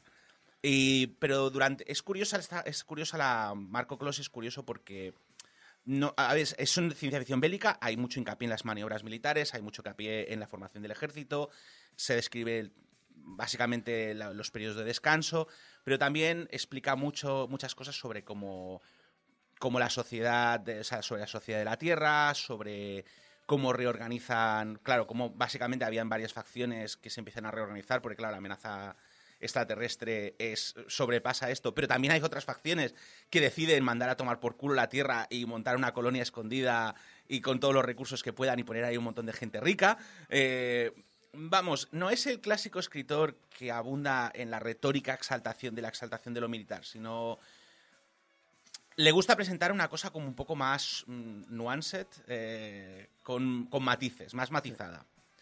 Eh, en las- la saga de las guerras de Paladio, que es la que estamos, de la que estoy hablando hoy, aunque no demasiado, eh, la, describe un sistema solar, describe un sistema estelar muy parecido al sistema solar. Tiene el mismo número de planetas habitables y los planetas se parecen sospechosamente. La Gre- Gretia es un planeta muy parecido a la Tierra. Eh, hay un planeta Palas, se parece mucho a Venus, con una atmósfera tóxica en la cual solo puedes vivir en las nubes. Luego hay un planeta que se parece sospechosamente a Marte, en el que todo el mundo tiene que vivir en cúpulas y la gravedad es más baja. Y hay un planeta que se parece mucho a Mercurio, en el que solamente puedes vivir en, en- como en zonas como muy controladas térmicamente, que es muy valioso por sus recursos minerales y por tener casinos. Y, como diría Bender. Eh, y eh, en, esta, en esta historia lo que te explican en el trasfondo es que Gretia eh, hace como 15 años declaró, perdón, como 5 años, declaró la guerra al resto del planeta, al resto de planetas, intentó invadir Oceana, que es un planeta cubierto de océanos, eh, por si el nombre no lo dejaba claro, eh, que se supone que había sido una colonia... No te, lo explican mucho porque en realidad todas estas cosas están como de fondo. Declara una guerra, conquista este planeta, eh, el resto de planetas se alían para, para vencerlos, los vencen y el planeta, el gobierno queda desintegrado, ocupan el planeta durante cinco años. Básicamente tiene muchos ecos a la ocupación japonesa porque, bueno, es básicamente si has leído un poco de historia, pues se ve lo mismo. Es decir, la- los grandes presidentes de compañías los han tenido que echar. De hecho, una de las perspectivas la vemos desde la heredera, que casualmente pudo heredar porque le faltaban tres días para cumplir la mayoría de edad, con lo cual no quedaba excluida por la ley que les prohibía ponerla al cargo. Entonces, la entren- o sea, durante cinco años ha estado en la universidad, termina de salir de la universidad y la dejan al cargo de una empresa enorme eh, que curiosamente, pues entre otras cosas, había producido material militar para la guerra. Bueno, otras cosas no, porque casi todas las, casi todas las grandes industrias suelen producir cosas bélicas. Eh, el, el otro protagonista eh, se mete en un crucero, este, perdón, en un carguero, un carguero de alta velocidad pensado para entregas rápidas y discretas. que sí, sí, eh, ¿cómo era esto? El, el, eh, Sí. Un, doce- cargue- un carguero que le gusta ir mucho solo. Sí, eh, aunque la tripulación evidentemente es más curiosa. Y, de hecho, Marco a mí me gusta mucho porque tiene hace perfiles bastante humanos, no, no son eh, muy... em, ¿Cómo se llama esto? Estereotipados, en general. Eh, aparte de esto, eh, bueno, es que me, me- o sea, de hecho, eh, buscando cosas para escribir sobre el libro, me he leído el libro entero de nuevo, o sea, que, que vamos, que malos no son, si os gustan este tipo de géneros. Eh, además de esto, supongo que a lo mejor os puede sonar, si habéis visto la primera temporada de Love, Death and Robots, Dos de las historias, Lucky 13 y la de los eh, hombres lobo en el ejército, eh, son de Marco Clos.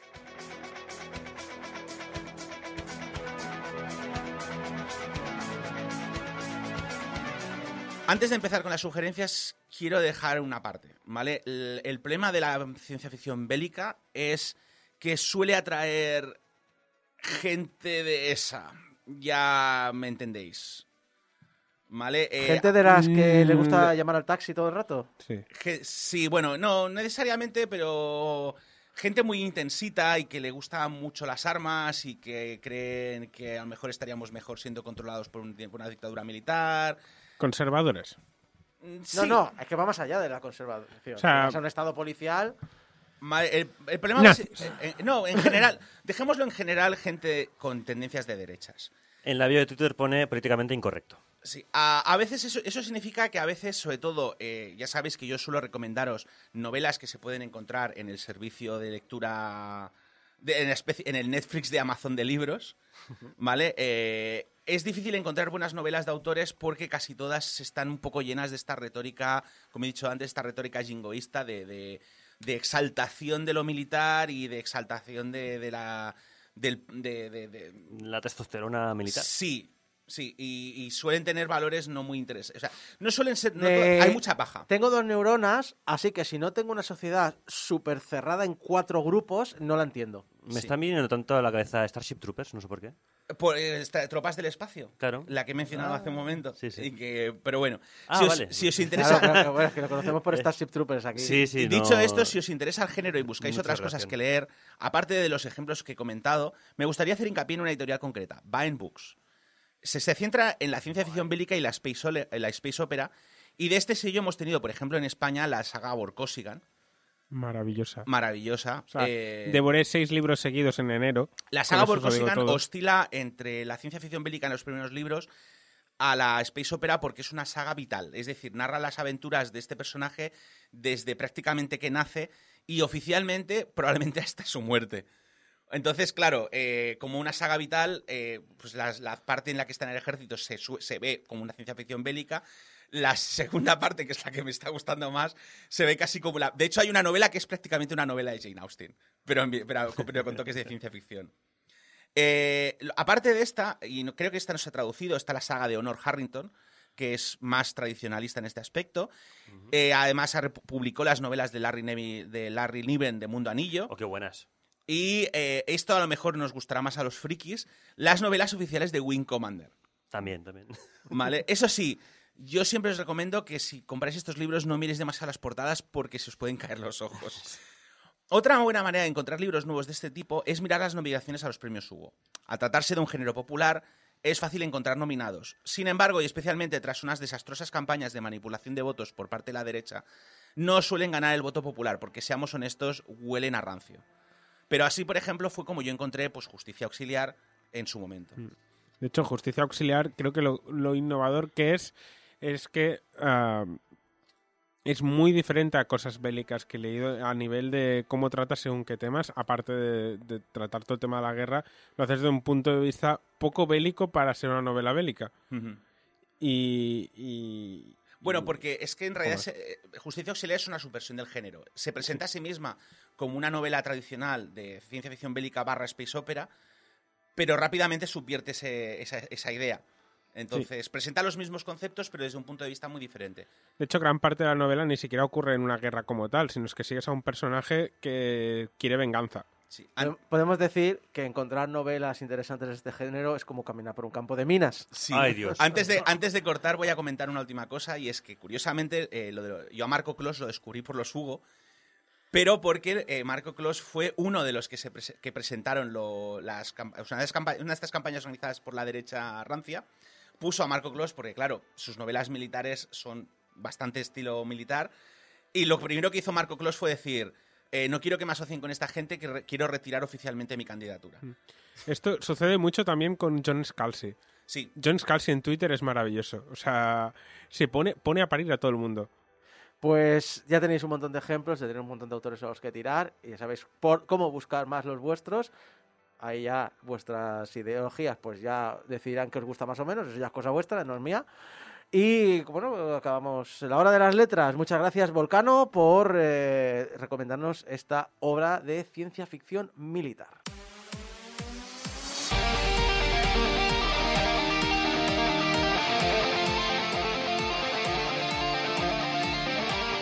Y hasta aquí llega el programa de esta semana. Muchas gracias a Geco, Alex Llopis, Abraham Limpo y servidor de ustedes Isaac Viana, que os ha acompañado estas dos horas de programa. Eh, eh, recordad que nos podéis dejar comentarios en las redes sociales, como Vivergo, que cuando habló de la anterior hora de las letras dedicado a, y no quedó ninguno de Agatha Christie, comentó, gracias Mari por la reseña del libro, conocía y he leído bastante de Agatha, pero no conocía este libro. Lo empezaré nada más terminar con el de ahora. Recordar que nos podéis ayudar a mantener, pues eso, eh, los MP3 online, nuestro servidor online en portalgameover.com barra donaciones. Si vais a portalgameover.com barra donaciones, el dinero va directamente a nuestro hosting, no pasa por nuestras manos y allí pues, nos lo descuentan cada vez que toca pagar la factura anual. Que estamos en todas las redes sociales como Portal Over y en vuestros programas favoritos de escuchar vídeos y podcasts estamos allí. Buscarnos como Game Over o Portal y nos encontraréis. Recordad que nos podéis enviar vuestros mensajitos de amor a público arroba portalgameover.com y vuestros mensajitos de odio a mm, em, vaya con, con los fachas que lo ocupan todo arroba portalgameover.com. No, arroba pullicía. Exacto. Eh, suscribiros a YouTube, que esta semana hemos tenido 14 suscriptores. ¡Toma! El efecto Fukui. Y la semana que viene habrá programa, será el último programa de la temporada, pero no habrá streaming. Haremos un programa, nos- lo grabaremos de una forma más relajada, más secciones, más gente, vendrá Julio desde Alicante. Tendréis programa como siempre para descargaros el domingo por la noche, pero no haremos streaming. Hasta entonces no nos queda más que despedirnos hasta la semana que viene. Hasta entonces, adiós.